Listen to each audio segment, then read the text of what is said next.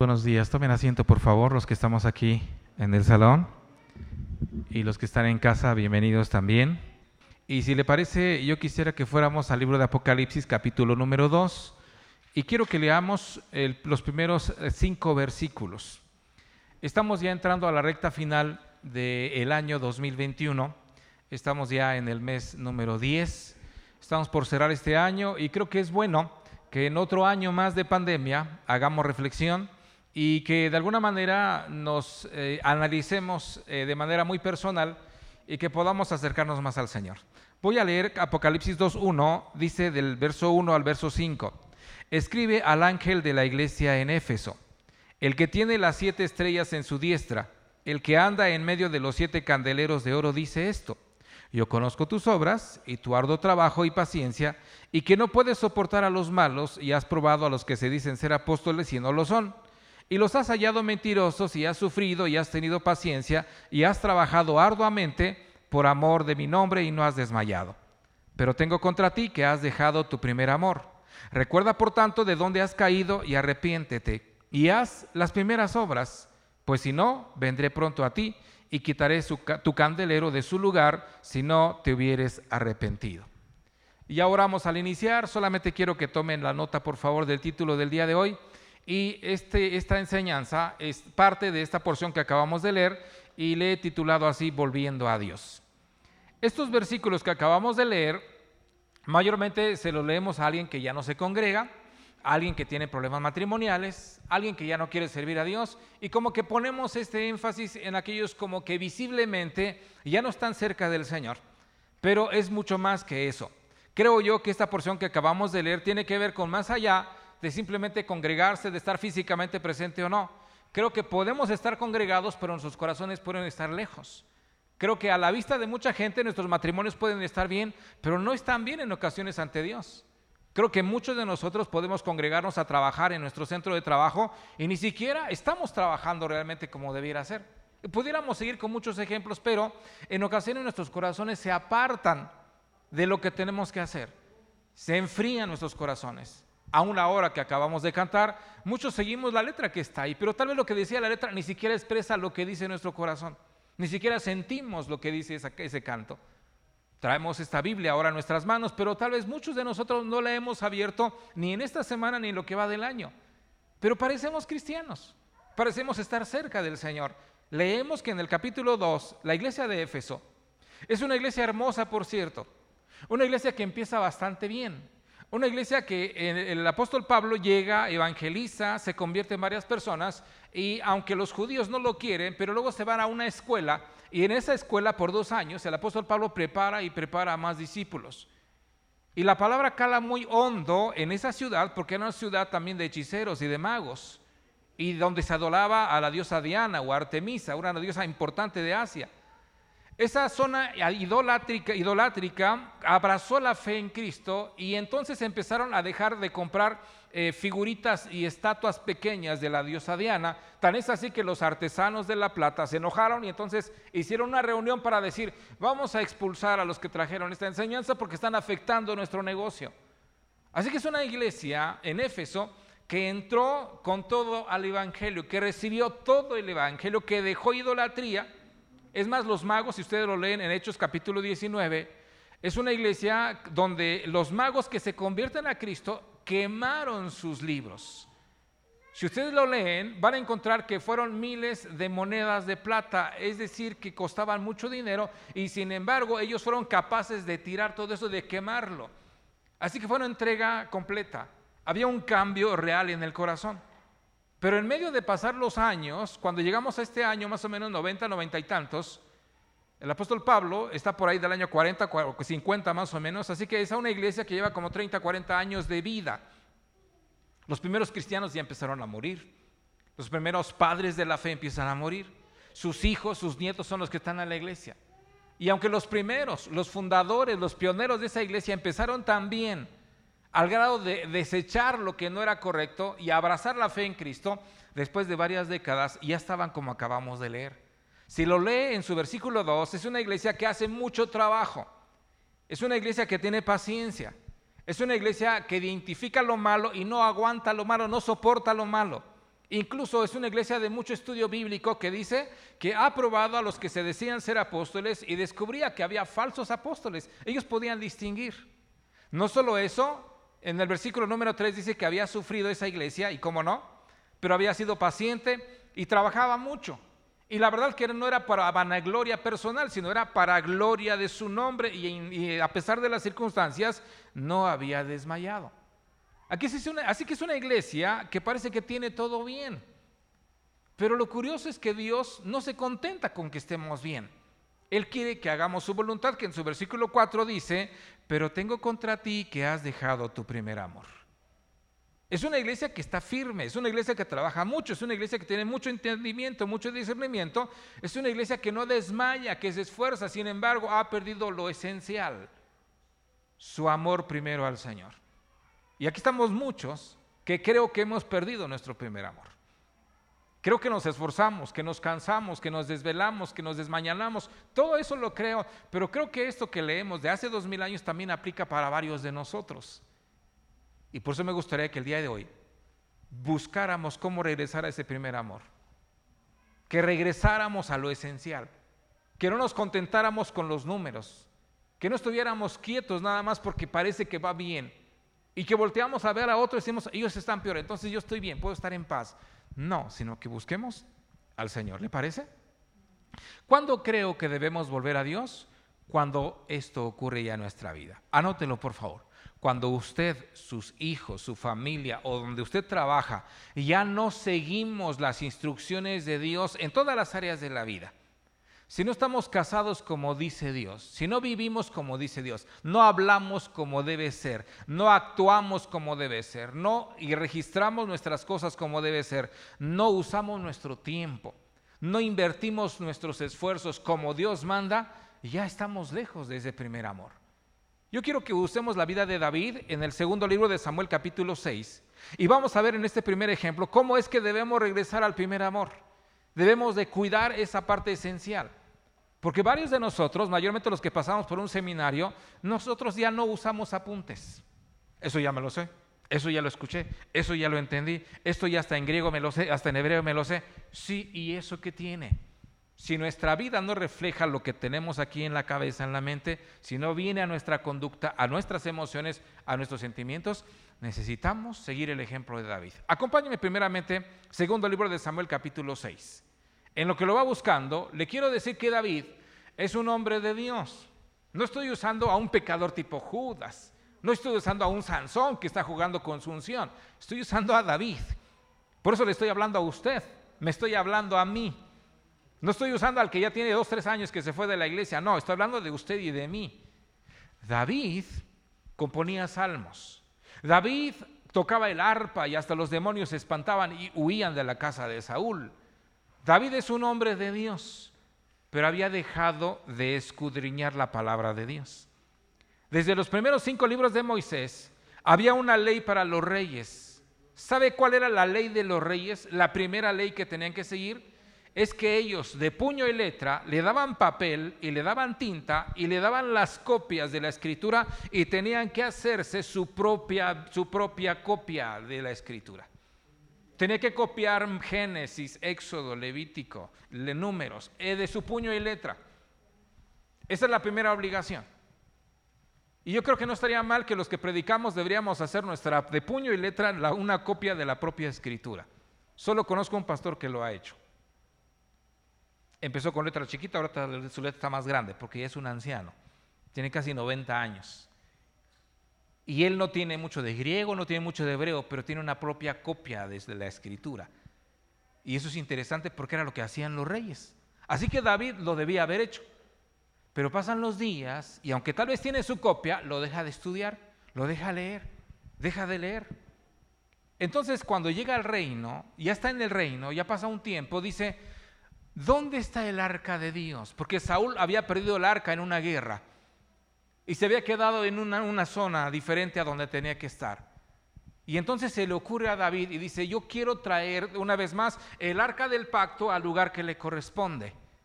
Entonces organiza a la gente, les pregunta, ¿cuántos votan que vayamos por el arca? Y todos diciendo, perfecto, qué bueno que tenemos un rey con ese corazón que se preocupa por el arca. Y dijeron, vámonos todos. Y entonces van, se preparan, preparan fiesta, música, todo, y ahí viene David. ¿Y saben lo que hizo en el segundo libro de Samuel capítulo 6, verso 3? Tomaron el arca y lo pusieron sobre un carro nuevo y la llevaron de la casa de Abinadab, que estaba en el collado, y Usa y ahí los hijos de Abinadab, guiaban el carro nuevo. Y usted conoce la historia si lee más abajo. Que aunque la intención era buena, de traer el arca de un lugar que no le correspondía, llevarla a su lugar correcto, la forma en que lo hicieron no era la correcta, que si ustedes se dan cuenta, al avanzar la procesión, eh, se mueve el arca de ahí que está ahí en la carreta, entonces Usa extiende su mano para sostener el arca y que no caiga, y cae fulminado y muere Usa. Y se detiene la fiesta y se para todo, y David se pregunta, ¿qué es lo que está ocurriendo? ¿Por qué Dios no está respaldando lo que estoy haciendo? y se detiene por un tiempo. Yo si les pregunto, ¿la intención era buena? Claro que era buena. ¿Había nacido de un propósito sano? Claro que sí. Ese, ah, esa arca tenía que estar en el lugar correcto. Pero ¿sabe que no había seguido las instrucciones de Dios? ¿Que ya estaban escritas desde cuándo? ¿Que había descuidado esta palabra del Señor? ¿Sabe qué es lo que ocurrió? Que regresa a las escrituras que regresa a hacer la tarea de revisar y se pregunta cómo es. Y no le preguntó a alguien, ¿tú qué opinas? ¿Tú qué piensas? ¿Ustedes qué dicen? ¿Ustedes los que fabricaron el arca o este, la carreta? ¿Ustedes los que donaron esto? ¿Ustedes qué piensan? ¿Cómo le hacemos? No. Regresó a la palabra de Dios. Y en el libro de Crónicas, primer libro de Crónicas, capítulo, 3, eh, capítulo 15, verso 2, escuche lo que hizo David. Entonces dijo David, el arca de Dios no debe ser llevada sino por quienes? Los levitas. ¿Desde cuándo estaba escrito eso? Desde muchos siglos atrás. Pero se olvidaron y se fueron a lo práctico. ¿Y qué ocurrió? Dice, porque a ellos ha elegido Jehová para que lleven el arca de Jehová y les sirvan perpetuamente. Eso estaba en el libro de Éxodo 25 y libro de Números capítulo 4. Ahí estaban desde cuándo. Moisés había muerto, habían pasado los jueces, después los reyes, habían pasado muchos años y ahí estaba escrito, pero ¿qué ocurrió con David? Que olvidó lo esencial. Y así podemos estar en nuestros matrimonios. Ya olvidamos lo que prometimos cuando nos preguntaron, ¿tomas a este hombre o tomas a este mujer, esta mujer por tu legítimo esposo, por tu legítima esposa? Y nos olvidamos y tenemos fricciones y tenemos pruebas y dificultades. Y ahí nos preguntamos, Señor, ¿me divorcio o no me divorcio? Parece una salida sana, parece una opción correcta, pero nos hemos olvidado de lo esencial. Los que son padres de familia, muchos de ustedes dedicaron a sus hijos. Pero una cosa es tener fiesta para un día, traer al bebé y presentar, e aún incluso ir a una comida con los ministros y todo es muy bonito, de verdad es muy bonito y hay que apreciar eso, pero nos debe quedar corazón y esfuerzo para llevar a ese, ese bebé, ahora niño, ahora adolescente, ahora joven, y todavía decir, Señor, todavía lo dedico a ti. Y si allá me costó un día de fiesta, un día de comida, ahora me cuestan lágrimas, me cuesta esfuerzo, me cuesta someter mi vida para ser ejemplo y no tropiezo a mis propios hijos. Hermanos, en ocasiones se nos olvida lo esencial. Porque no es un solo acto, es un proceso completo. Y a veces se nos olvida eso. En un rato más vamos a celebrar la cena del Señor y es para los bautizados. Y los que son de la congregación saben bien que el primer domingo es para eso justamente pero muchos saben que se cansaron ayer y no van a venir hoy. Muchos están aquí hoy y por alguna razón no quieren arrepentirse todavía de su pecado. Pero están aquí. Y sabe que nos puede ocurrir lo mismo que David. Que cuando querramos hacer lo correcto, al no seguir las instrucciones de Dios, Dios no nos va a bendecir. No está obligado a bendecir lo que Él no ha autorizado. Tenemos que siempre regresar a lo esencial del camino del Señor. ¿Estamos de acuerdo? Así que en algunas áreas de nuestra vida hay que regresar a nuestro primer amor. Si ya no está siguiendo las instrucciones de Dios en algunas áreas de su vida, cualquiera que sea, su forma de vivir, su forma de gastar su tiempo, su forma de administrar su vida, si hay cosas que usted y yo estamos haciendo que ya no son como Dios dice, ya necesitamos regresar a ese algo, a esas cosas esenciales. Número dos, por favor, acompáñeme por favor con su vista. ¿Cuándo tenemos que reconocer que ya nos alejamos de Dios tipo Éfeso? Que empezamos bien, pero ya nos alejamos de Dios cuando ya no apoyamos la obra de Dios. Esto va mucho más allá que simplemente ofrendas y diezmos. Si me acompañan por favor a Corintios, no lo puse ahí porque justamente quiero que abra su Biblia. En el libro de Corintios capítulo 12, ¿lo busca por favor? ¿Alguien ya lo tiene? Rápido, rápido. Capítulo 12, primera carta a los Corintios. Esto es para los cristianos. A ver los que estamos aquí en el salón. ¿Cuántos son cristianos los que están aquí en el salón? No, no dígame, no, levante su mano. Eso, porque la mente se borra rápido, pero ah, entonces son puros cristianos casi. Uno que otro pagano por aquí. Bienvenidos los pecadores, están en el lugar correcto para seguir al Señor. Pero los que dijeron que son cristianos, vea lo que Dios dice de usted y de mí también. En su versículo 1, estoy leyendo primera carta a Corintios capítulo 12, versículo 1. No quiero, hermanos, que ignoréis acerca de los dones espirituales. Primera pregunta para los que levantaron su mano. ¿Saben cuál es su don espiritual? Levanten su mano los que saben, los que levantaron su mano. Ah, caray, ¿se nos fueron los cristianos? Ok, levantaron su mano. ¿Saben cuál es su don? Me brinco al verso 7. Me brinco al verso 7, ahí mismo dice, pero a cada uno le es dada la manifestación del Espíritu. ¿Para qué? Para provecho. Pregunta, si usted es cristiano, tiene al menos un don. Si sabe cuál es su don, debiera estarlo usando para provecho de toda la congregación. ¿Todos los cristianos están sirviendo a Dios en algo?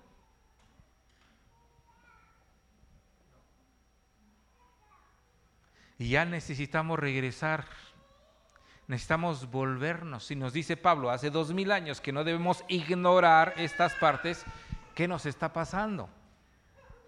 No parecemos pecadores, pero lo que regreso, a lo que yo voy es que cuando están corrigiendo a Éfeso, no es porque lo capturaron, a esa iglesia la capturaron en unos pecados terribles y Dios les está corrigiendo. No, es una iglesia que parece normal, pero tenemos que cuidar que cuando parezcamos normal, realmente estemos en el centro de la voluntad de Dios. Porque Dios no solamente nos mandó a hacer cosas buenas, sino a hacer su voluntad. Cuando hacemos cosas buenas nos volvemos como la palabra, como la palabra mexicana dice, porque no es la Biblia. Pero hay un dicho allá afuera que dice que a veces somos candil o lámpara de la calle y somos oscuridad en nuestra propia casa. Pregunto, ¿ser candil de la calle es malo? Usted que ayude a otros, eh, que aconseje a los hijos de otros, que lleve a visitar a los enfermos de otros. Y ¿Eso es malo, verdad que no es bueno, no es malo? No, pero si no lo hace en su propia casa, sí pareciera malo. Y por eso Éfeso hace mucho, estudia mucho, soporta mucho, trabaja mucho, pero dejó de atender a Dios. Para que me entiendan las mujeres, aplico este ejemplo a las mujeres. Haga de cuenta que está su propio hijo enfrente y llegó con sus amigos a la fiesta, a un cumpleaños X, pero está usted en su casa, está la mesa puesta y usted preparó comida para todos esos 10 jóvenes que están ahí o señoritas que están ahí. Y su hijo desde hace unas horas le dice que tiene hambre o la hija tiene hambre y usted le dice, sí, pero espera a tus amigos que ya vienen. Así que se sientan todos los 10, incluido su hijo o su hija. Y usted le sirve a todos, al primito, al, amiguito de la escuela, a todo el mundo le sirvió, pero a sus hijos no les sirve, ya están enfrente. ¿Ese hijo tiene derecho a decir, a sentirse ofendido de que usted atendió a todos menos a él? Usted no le está diciendo que lo odia, no le está diciendo que ya no lo quiere, no le está diciendo que nunca le va a volver a dar de comer en la vida, no, simplemente lo está desatendiendo, ¿estamos de acuerdo? ¿Es malo atender a sus amigos? No, pero estamos dejando de atender a nuestro propio hijo. Por eso, hermanos, en la lista que da de Éfeso, no es que sea malo lo que esté haciendo de discernir quién es apóstol, quién no lo es, de soportar, no, lo que dejaron de hacer es de honrar a Dios. Dejaron de tener a Dios, esas atenciones para Dios. Es como ayunar porque hay un enfermo, pero porque no ayunamos simplemente para agradar a Dios. Es como estudiar en los casos nuestros que nos ponen a, explicar la palabra. Es como estudiar porque tengo que ir a predicar allá, tengo que enseñarle acá. Pero cuando estudio para conocer a Dios de manera personal, sin que me obliguen, sin que me llamen a dar una enseñanza, hermanos, a eso nos referimos. Y es lo que perdió Éfeso. Y es lo que está pasando con la congregación. Acompáñeme, por favor, regrese su vista. Que si usted es iglesia, Vea lo que un tiempo ocurrió en el libro de Ageo. Voy a un libro chiquitito que está ahí en Ageo. Esa porción está en Ageo. Sí saben que existe Ageo, ¿verdad? Perfecto. ¿Quién fue Ageo, los del seminario? A ver, hermano Moisés, hermano Carlos, Sergio. ¿Dónde están los del seminario? Manda Lidia, San Hebreo nos va a decir ese texto. ¿Dónde, fue, ¿Dónde está Ageo? ¿Quién fue Ageo? No, no era un apóstol, no era de los doce. No, ni era de nuestra congregación, aunque hubiera, tenido mucho gusto de conocer a Ageo aquí. Es un profeta. Su libro es muy pequeño, que vivió en el tiempo que regresan los cautivos de Babilonia y llegan con muchas ganas como nosotros. ¿Cuántos entraron a la fe cristiana con ganas de ahora sin no saber nada del mundo, nada del pecado, nada de resentimientos, de rencores? ¿Cuántos entraron a la fe cristiana con ese ánimo? Todos, ¿verdad? A la vuelta de un año ni se habían bautizado algunos. Y así nos puede pasar. Ageo llega con una generación que llegan después de 70 años a su propia tierra, allá en Jerusalén, y van a empezar a construir el templo una vez más, a reconstruir el templo. Y están bien animados. Sin embargo, tienen pruebas de los samaritanos, tienen pruebas de Zambalat y otros personajes que aparecen ahí. Y Dios tiene que llamar la atención a esa, a esa generación que en el verso 1.4 Dios habla a través de Ageo y les dice, es para vosotros tiempo para vosotros de habitar en vuestras casas artesonadas y esta casa está desierta? Hermanos, cuando solo todo lo que hacemos, todo nuestro tiempo, todo nuestro dinero, todos nuestros recursos, nuestra sabiduría, talentos, donde lo que tenemos, solo lo ponemos para nuestro propio beneficio familiar y no apoyamos la obra del Señor en lo que haga falta, ya estamos alejados de la voluntad del Señor. No es malo atender a la familia, no, estamos dejando de atender también a Dios. Vea que en su versículo 1.8, Dios les dice lo que tienen que hacer. Lo que tienen que hacer es salgan, suban al monte y traigan madera y reedifiquen la casa y pondré en ella mi voluntad y seré glorificado, así lo ha dicho Jehová. ¿Cuándo nos podemos dar cuenta que ya hemos invertido nuestras prioridades? Cuando ocurre esto en nuestra vida, 1.9 buscáis mucho y halláis poco. Cuando tenemos dos, tres trabajos y no hay dinero, algo pasa. Malos administradores podemos ser, no somos muy sabios en usar nuestro dinero, o la otra es que ya estamos en esto, que ya hemos descuidado la obra del Señor. Los que tienen un ministerio ya no quieren servir tienen un talento, no lo quieren poner a la obra del Señor. Tienen tiempo para servir a Dios y no quieren venir a, servir al Señor. Pueden buscar a Dios temprano los sábados en la oración, no quieren venir porque hace frío. Podemos tener muchos pretextos, pero cuando empezamos a tener esta actitud, ya necesitamos volver a Dios. ¿Sabe qué es lo que dice? Buscáis mucho y halláis poco. Y encerráis en casa. ¿Y qué hace Dios? Yo lo disiparé en un soplo. Y la pregunta es, ¿por qué? ¿Por qué? Porque dice Jehová de los ejércitos, por cuanto mi casa está desierta y el problema está aquí, cada uno de vosotros corre a su propia casa. Hermano, hemos estado en nuestra casa por la pandemia muchos meses, muchos días. Y varios pintaron, dijeron, oh, falta terminar aquí. Oh, no me había dado cuenta que acá. Y empezaron a hacer ajustes allá adentro, pero nunca nos olvidemos de la casa del Señor. ¿Podríamos llegar a tener problemas como estos? Sí, porque con Dios no se juega, dijo alguien, ¿verdad? Versículo 1.10, escuche esto. ¿Qué ocurrió? Por esto se detuvo de los cielos sobre vosotros la lluvia y la tierra detuvo sus frutos. Lo que, nos, lo que nos acaba de decir nuestra hermana eh, Alondra, que nos antecedió, la mayoría de nosotros creemos que a veces el sistema de, de servicios que tenemos como que se trata de exponer la Biblia y cobrar servicios que llamamos ofrendas o diezmos y se va al bolsillo del pastor. Y como el pastor ya tiene mucho, entonces decimos, yo voy a ayudar a un necesitado. Yo tuve librería por 10 años, así que le puedo decir que tuve mucha gente de esas. Me han invitado a muchas iglesias a predicar y en varias también me han, dicho lo mismo. Una ocasión fui a predicar a un lugar, terminé estaba predicando aquí y vi una señora que se salió y se fue. Y cuando yo termino de orar y hacer todo lo que tiene que hacer aquí, salgo y la señora me está esperando. Y me dice, hermano, yo creo que yo creo que ni todavía era pastor, tiene ya muchos años. Y trae una bolsita así de dinero. así de plástico, entonces se transparentaba y traía unos billetes allá adentro. Y me dice, este hermano, dice, mire, he guardado mis diezmos de varios meses y yo no he diezmado ya porque mi pastor no hace nada. Mi pastor no nos atiende, ni parece pastor. Entonces yo decidí ya no ofrendarle más, no diezmar más, pero lo he guardado para alguien que le sirva a Dios. Y yo cuando escuché que usted estaba predicando, Dios puso en mi corazón que yo le debía de dar mi diezma a usted.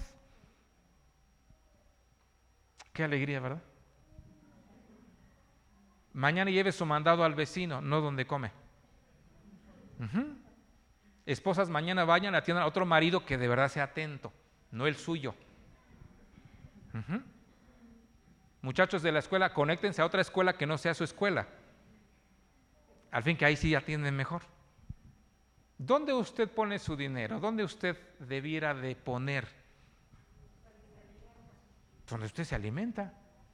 El asunto es que nuestra mente es muy curiosa. Pregunto a las mamás, ¿cuándo cocinan como Dios manda? Las mamás de aquí. Todas las mamás que conozco cocinan muy extraño en todos los días, pero es el día del cumpleaños de alguien. ¿Qué quieres comer? Pollito, un pollito. Y buscan al pollito aunque todo el año comieron frijoles. Ese día es día de fiesta. Ese día sí le van a hacer un agua especial, sí van a comprar un pastel que se queda a perder casi la mitad, ¿verdad? Pero compran un pastel. Ese día le traen hasta una música especial, traen un trío, traen mariachi, no sé qué. Ese día sacan su mejor teléfono para sacar fotos. Pero al otro día lo hacen. No. Al siguiente día lo hacen. No. ¿Dónde quedó el mariachi? ¿Dónde quedó el pollo diario? Y muchas ovejas así somos en lo espiritual. Queremos que cada domingo sea como puro mole, pura fiesta. Predicaciones que calen hondo, con tantas frases griegas, hebreas, nos hagan llorar, gemir. Y a los otros días queremos lo mismo. Y no aceptamos el frijolito de cada ocho días. Y queremos esas atenciones. No confunda las cosas. La vida espiritual tiene sus altas y bajas y no todo es adrenalina. Imagínese si todos los días fueran de fiesta para nosotros en casa. Imagínense a las mamás que todos los días hicieran eh, comida como si fuera para fiesta.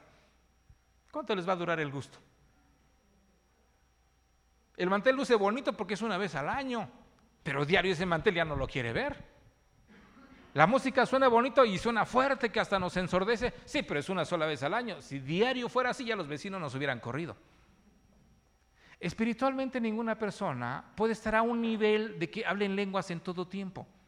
Un nivel que solamente lea Biblia y Biblia y Biblia. No, la vida espiritual tiene sus altas y bajas. Y quiero decirle que a veces usted le va a pasar lo mismo. Y pongo un ejemplo para aquellos que van a servir a Dios en algún área más adelante. Por favor, no, no se frustre creyendo que es lo que usted da es lo que mantiene la iglesia. No, el Señor nos sobrepasa. La mayoría de ustedes van a aprender mucho más por escudriñar este libro que por escucharme a mí. Aunque preparara temas preciosos, ¿sabe qué? Usted va a crecer mucho más si usted se dedica tiempo a escudriñar este libro.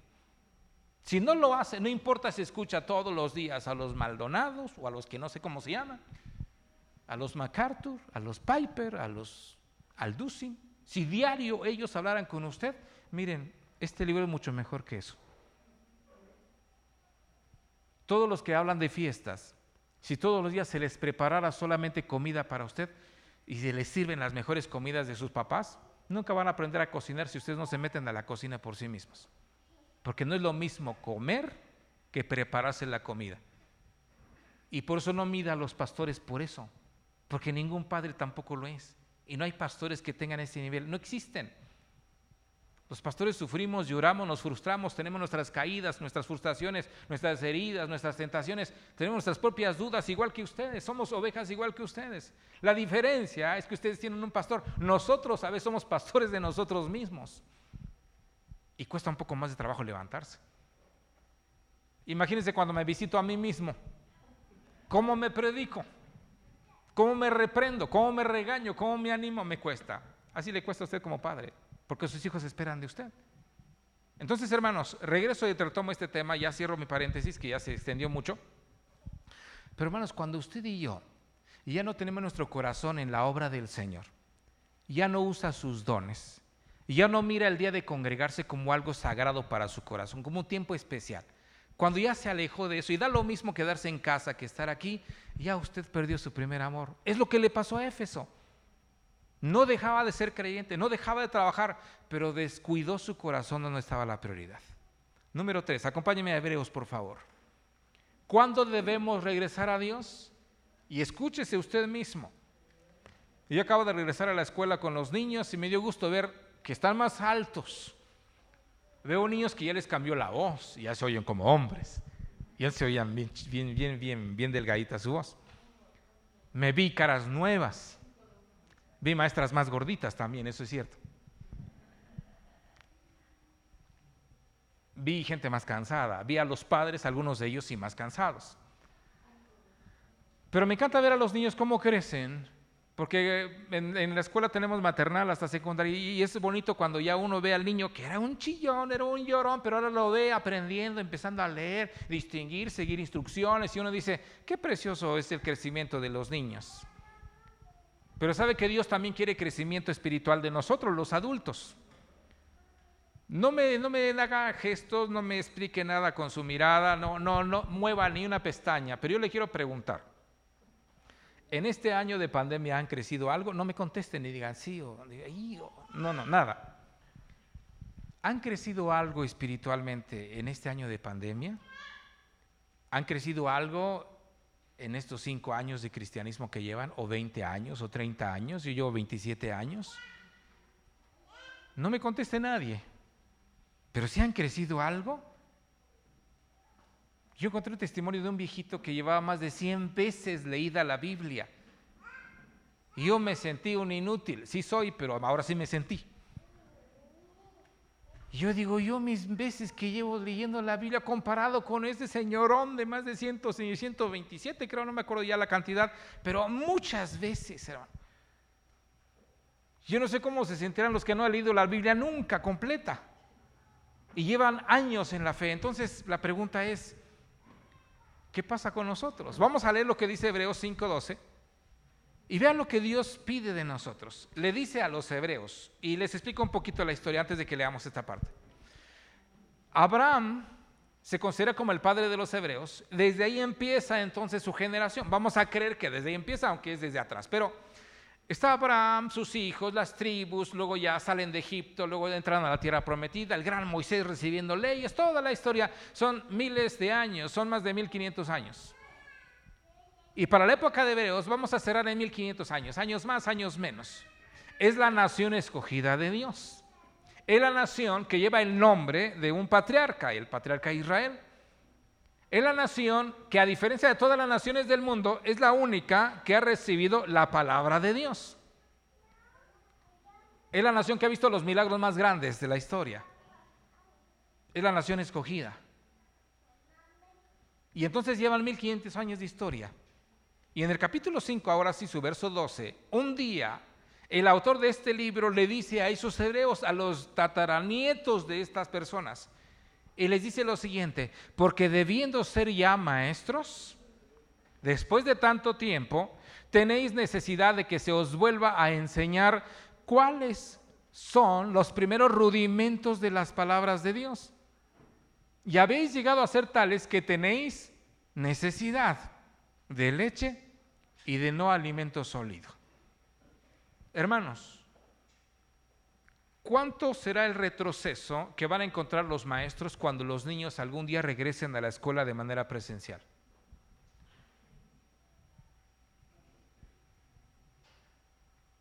Vea que nos frustramos los maestros. Decimos, ay, ¿dónde está la mamá tantito? Que no le enseñó ni los colores, Dios mío. No aprende ni los colores en medio año que ha estado encerrado. ¿Se imaginan cuando regresen los niños a la escuela cuántas frustraciones van a vivir los maestros? ¿Cuánta frustración pudiera estar en el corazón de Dios si nosotros de años y años, en vez de cambiar de alimento para bien, de algo más sustancioso, más sólido, sigamos necesitando el, oren por mí, me siento solo, me siento triste, no sé qué hacer de mi vida, no sé qué voluntad, cuál es la voluntad de Dios. Imagínense que eso debe ocurrir en los primeros años, es lógico. Pero imagínense pasar los años y los años y usted siga sintiendo lo mismo.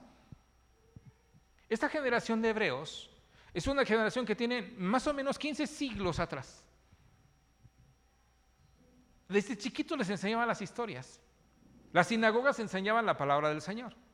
Sabían mentalmente todas las cosas. Pero saben que no sabían interpretar en el tiempo de hebreo. Les dicen, no, ustedes debieran ser maestros, sin embargo, les tienen que explicar como si fueran nuevos creyentes. Antes me daba miedo, me espantaba un poquito cuando una vez platicaba con un hijo de pastor, que incluso él, él creía que Dios lo estaba llamando para ser pastor. Y en una ocasión que tuvo un accidente me dijo, pastor, ¿podría orar por mí? Dije, pues está triste, es lógico, vamos a orar por él. Y yo voy y le pregunto primero, le digo, hermano, ya eres salvo, ¿verdad? O sea, ya tienes salvación, ya eres cristiano. Primero vamos a partir por eso, ya eres cristiano.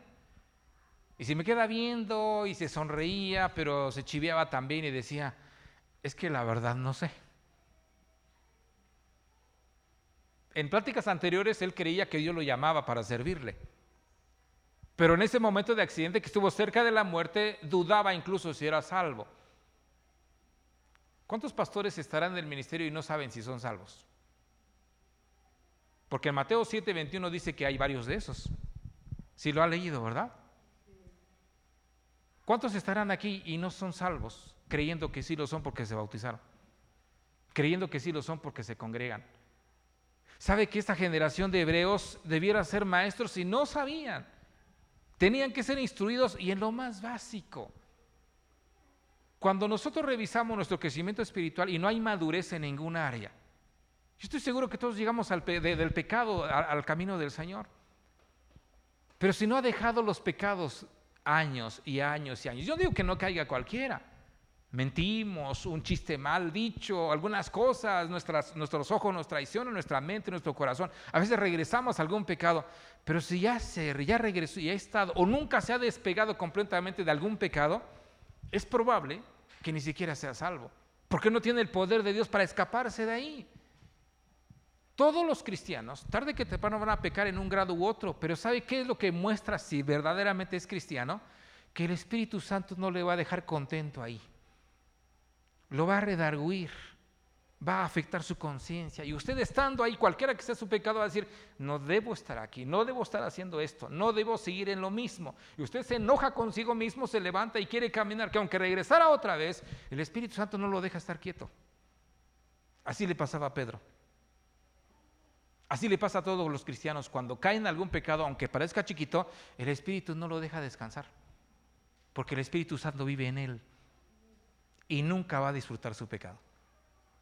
Pero si usted ya no tiene cargo de conciencia, sigue en lo mismo, es probable que usted no solo perdió su primer amor, nunca ha tenido ese gran amor al Señor. Acompáñame por favor que en su versículo número 2.15 de segunda carta a Timoteo, el Señor le dice a los cristianos que no solamente deben crecer y madurar, no, incluso le dice lo siguiente, en su versículo 2.15 dice, procura con diligencia presentarte a Dios aprobado, como un obrero que no tiene de qué avergonzarse y que usa bien la palabra de verdad. ¿Sabe qué es de, las cosas más tristes que encontramos en las congregaciones? Hermanos, no es que pequemos, no hay ningún hospital sin enfermos. Pero ¿sabe cuándo un doctor se frustra con los enfermos? Cuando ya recibe al enfermo la primera vez, lo revisa, diagnostica, le da un tratamiento y le dice, va, vaya, compre esto, administres esto y regresa, cuide esta dieta, ejercicio y esto. Y después de un tiempo regresa con la misma enfermedad. Y le pregunta, ¿no ha seguido las instrucciones que le di? No, la verdad es que a mí no me gusta la insulina, no me gusta inyectarme, no me gusta dejar de comer picante, no me gusta abandonar los refrescos. Y entonces le trata de dar otro tratamiento. Y va y regresa con la misma enfermedad. Todos los doctores se van a frustrar con un paciente como esos. ¿O no es cierto? En las iglesias son iguales las situaciones. De las cosas más tristes que he encontrado en muchas congregaciones, alguna vez fui a un lugar y me preguntaron por una persona de la iglesia. Y me dice, no, ah, viendo cómo está el hermano fulano. Le digo, no, no lo he visto, por cierto, tiene algún tiempo que se fue de la iglesia. Le digo, ¿y por qué pregunta por él? Porque vino hace algunos meses acá nosotros diciendo que usted lo envió. Dije, ah, caray. Ese chisme me interesó. Y voy a decir quién es, ¿les parece? Y lo quemamos de una vez. Dan ganas, ¿verdad? Cuando trae un chisme a alguien, un chisme, bueno, da gusto contarlo. No se los voy a contar, solo les digo lo siguiente, lo triste. Que ese señor había timado, había embaucado a algunas personas con algunas cosas, con dinero, y luego me echaba la culpa que yo lo mandé. Y no es la primera vez. Ha habido varias personas que van a otro lugar y dijeron, no, mi pastor es hermano Sixto y me envió acá. Hay una señora que hace eso, por cierto. Tenga cuidado, por favor. No me voy a enterar tal vez de muchas cosas, pero Dios sí sabe. Y qué es triste cuando pedimos prestado dinero a veces y nos hacemos los desentendidos. Qué triste cuando no maduramos en cumplir nuestra palabra. Qué triste de verdad ese tipo de situaciones. Yo les invito, como dice esta porción aquí que estamos viendo, si el autor de Hebreos se frustró con los hebreos, porque debieran de ser maestros, sin embargo, los tenían como alumnos y de los principiantes. Imagínense que nosotros que ya predicamos, imagínense que nosotros que ya leímos Biblia, los que hemos pasado por un seminario, nos tengan que corregir de pecados bien sencillos. Que nos digan, Sixto, no mientas, por favor, ya nos engañaste tres veces. Sixto, ya deja de robarnos, nos pediste prestado mil pesitos, no lo ha regresado. Luego que 500 más porque te faltaba y ahora quieres otro más. Por favor, ya deja de robar. Imagínense que en vez de que me enseñen de la palabra, que me den más instrucción de la palabra del Señor, me tengan que corregir de pecados que debiéramos haber superado. Es cuando tenemos que regresar a los principios esenciales de Dios. Es cuando usted y yo tenemos que examinar nuestro corazón. ¿Por qué de qué sirve pasar años creyéndonos ser cristianos si no lo somos? ¿A quién vamos a engañar? ¿Yo a quién voy a engañar? ¿Usted a quién lo va a hacer? Por eso Pablo le dice a Timoteo, ¿sabes qué? Vas a procurar con diligencia, porque no es fácil. Nunca es fácil. Los que hemos tenido deudas, yo cuando tenía la deuda del año pasado, hermanos, de verdad que no se descansa. Y los que me vieron cambiar de carro no era por darme lujo, no, es que era para ganar algo de dinero y pagar lo que debíamos. Pero qué hermoso se siente cuando usted paga sus deudas. Yo te disfruto la cara de nuestra hermana Aurelia cuando le dije, hermana, ya tengo su dinero. Ay, hermanito, dice, no, no, no, no se angobie. Deme tanto, luego me le espero. No, le digo, es que no, tengo que pasar más tiempo. Nos tardamos como tres meses más. ¿Cuántos fue? Abril, junio, como cuatro meses más de lo que habíamos dicho. Y ya no dormíamos igual. Imagínense cuando ya no, el Espíritu Santo no nos redarguye, ya estamos muy lejos. Y hay que regresarlo más pronto. Yo prefiero vender mis cosas para pagar. Yo espero que usted, si alguien tiene esto, si alguien está pasando por esto en algún área, regresemos, hermano. Es lo que quiere el Señor, ¿está de acuerdo conmigo? Pero en su verso 2.15, acompaña y regrese su vista allá, dice, procura con diligencia presentarte a Dios aprobado. En un momento más, al salir de cámaras, vamos a estar celebrando la cena del Señor. Yo pregunto, ¿ya está aprobado delante del Señor todo lo que piensa, todo lo que dice, todo lo que hace? ¿Quién ya está aprobado delante del Señor? Levanta su mano. Hace como 20 minutos estaban muchos cristianos aquí. Luego pocos servidores. Ahora, ¿cuántos aprobados están aquí? Que el Señor nos dice, ya te mando un infarto, después de la Santa Cena te vienes. ¿Quién dice, Señor, llévame? Así ya no voy a trabajar mañana, así no. No al revés, que diga, ah, no, por favor, Señor, así ya no pago lo que debo. Así ya no pido perdón allá. Así ya no pago el gasto de mañana lunes, porque son muchos hijos. No. Sería precioso que cuando Dios nos llame, su versículo 2.15, nos sintamos y nos sepamos aprobados por el Espíritu Santo, pero este es el filtro. Acompáñeme, por favor, en Efesios capítulo número 4 y vamos a terminar esta enseñanza, por favor. Efesios capítulo 4. Sí, sí, todos tenemos deseos de contestar, pero mejor tranquilos. Capítulo 4, ¿ya lo tiene? Libro de Efesios. No es cierto, no lo tienen, ni han abierto su Biblia, ya estoy viendo desde aquí. Eso, capítulo 4, por favor, su versículo número. Eh, quiero llegar, versículo 15. No, versículo 12 y 13, 12 y 13 nada más. Lo demás se lo dejo de tarea. Pero escuche, ¿cuál es el nivel de madurez que Dios quiere? No es que quiere el papá o los hijos o los pastores, no, es el que Dios quisiera de nuestra vida, que en su versículo número 4, capítulo 4, perdón, desde el verso 11 dice que hay ministros, pero en el verso 12 que todo lo que deben hacer esos ministros es de perfeccionar a los santos. Usted es esa persona. ¿Para qué?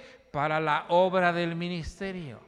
Por favor, borre de su mente que es para que nunca deje de congregarse, para que se porte bien, porque a veces creemos que el Evangelio es para eso, para que deje de fumar, que deje de hacer esto, que deje de hacer aquello y que ahora haga esto. No, el Evangelio es mucho más que eso. En el verso 12 es para la obra del ministerio, para la edificación del cuerpo de Cristo. ¿Hasta qué nivel? Verso 13.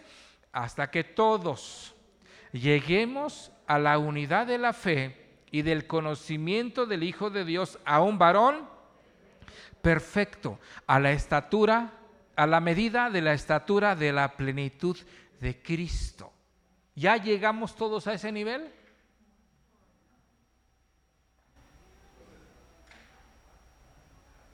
¿Todos ya llegamos a ese nivel? Decimos, la verdad, nos falta mucho. Y por eso esas enseñanzas que no parecen muy dulces deben de regresarnos a esto esencial. Necesitamos de verdad motivar nuestro corazón a crecer, no contentarnos con sabernos Juan 3:16, sino vivir la palabra del Señor en toda la plenitud de la palabra. No sé, hermano David, ya que hablabas de, de lo que estudiaste, pero verdad que no es lo mismo escuchar una buena enseñanza que desmenuzar, revisar, relacionar las cosas. Es una experiencia nueva. El cristianismo, para ir cerrando, no es como ver cómo nadan bonitos los que saben nadar. Nos pueden explicar qué tipo de braseo es, nos pueden decir cómo se aguantan tanta respiración bajo el agua, nos pueden enseñar muchas cosas. Nos pueden decir cómo se avientan los clavados los, eh, atletas olímpicos, nos pueden decir cómo es el nado sincronizado, nos pueden decir muchas cosas. Y los logros que cruzar el canal de la Mancha y muchas cosas. ¿Pues usted va a aprender algo viendo videos de ellos? ¿Escuchando testimonios de ellos? No, si no se mete al agua usted, no, va a saber lo que es nadar. Y el cristianismo es muy parecido. Por eso buenas enseñanzas, qué buenos son, pero no nos hace cristianos, a menos que nosotros mismos nos metamos y crezcamos y sigamos el camino del Señor. Me gustaría que esta tarde termináramos orando, por favor. Y como decía en el libro de Apocalipsis, esta iglesia de Éfeso tiene muchas palomitas buenas, va muy bien en muchas áreas, pero había descuidado algo esencialmente importante que incluso le dicen, si no corriges esa área, vas a dejar de ser iglesia. Quitaré tu candelero de su lugar. ¿Qué significa eso? Yo he pensado el día que deje de ser pastor. ¿Qué pasaría con mi mente, con mi corazón, con mi tiempo el día que deje de ser pastor? ¿Puedo emprender un negocio en la parte económica? Sí. ¿Puedo emplearme en algún lugar? Sí. Pero ¿qué voy a hacer con el don que Dios me dio? ¿Cómo le llego con Dios y le digo, Señor, no, me, no fui diligente, no procuré presentarme aprobado, mejor renuncié, dejé el ministerio, pero aquí está tu don. ¿Con qué cara llegaría yo al Señor? Lo mismo usted, lo mismo yo. ¿Sabe que tenemos que hacer esto? Así que le pido que oremos y que Dios nos ayude a volvernos al Señor, a regresar al Señor. Independientemente si está muy lejos o no tan lejos, regresemos con Dios. Todos necesitamos volver con el Señor. Padre, te damos gracias en esta ocasión por el privilegio que nos das de escudriñar tu palabra en esta sencillez, Señor, que hay en el alma, pero sobre todo porque ni siquiera es la profundidad de cuánto contenido o de cuánta información, sino cuando tu Espíritu Santo toca nuestro corazón, es suficiente para volvernos a ti, Señor. Reconocemos delante de ti al venir en esta hora que en algunas áreas de nuestra vida, tal vez en algunas sí, pero en algunas otras, mi Dios, ya no estamos siguiendo lo que tú dijiste en tu palabra.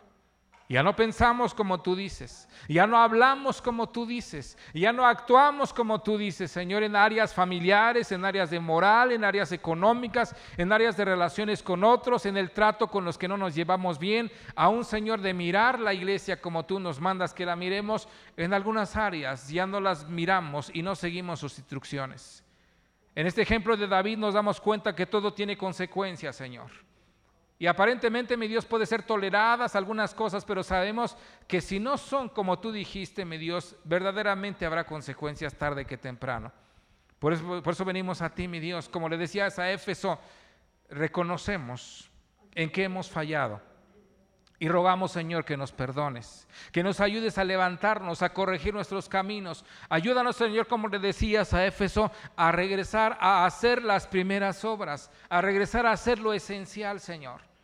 Reconocemos en el nombre de Jesús que no hemos amado tu iglesia, no hemos amado tu obra, de tal manera, Señor, que es visible que a veces, Señor, nos cuesta hasta congregarnos, nos cuesta servir con amor, nos cuesta, Señor, darte la gloria. A veces hasta nos cuesta contribuir en lo material, en el tiempo, Señor, teniendo a veces fuerzas y teniendo tiempo para hacer algo para tu obra, Señor, en lo material, en lo espiritual, en todos los dones que has dado. En ocasiones, Señor, hemos privilegiado el entretenimiento o nuestra propia casa y nos arrepentimos hoy, Señor, y rogamos, Señor, un retorno a tus caminos, mi Padre. Finalmente reconocemos, mi Dios, que debiendo muchos de los que estamos aquí ser maestros, Señor, a veces necesitamos que se nos enseñe lo esencial, que a veces hasta los niños tienen esa inteligencia, esa gracia para hacer lo correcto ante ti y nosotros con todo el conocimiento no tenemos ese corazón, Padre. Te pedimos un amor por tu palabra, un regreso, Señor, a tu conocimiento, mi Dios. Y rogamos que los jóvenes, que los eh, adultos que estamos aquí, aún los ancianos, nos vuelvas el corazón nos vuelvas la gracia para volvernos a tus caminos, mi Señor. Y tú ya lo decías, mi Padre. Venid a mí, tú decías, Señor, y estemos a cuentas. Si tus pecados fueren como la grana, si fueren como el carmesí, pueden ser emblanquecidos como la blanca lana o como la nieve, Señor. El día de hoy, Señor, que iniciamos este mes, sabemos que tenemos ese privilegio, Señor, de dedicar este mes para tu gloria.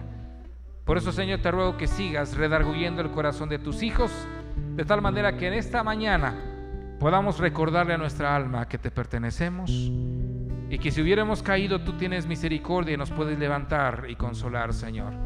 Ayúdanos a regresar a nuestro primer amor en todas las áreas de la vida, Señor. Ayúdanos a esforzarnos, ayúdanos, Señor, a dejar atrás todo aquello que sabemos no te agrada y ayúdanos a encaminarnos a tu voluntad. Que sea así en el nombre de Jesús. Amén. Prepare su corazón los que están aquí en el salón, los que están allá en casa nos despedimos. Nos saludamos la próxima semana, Dios mediante.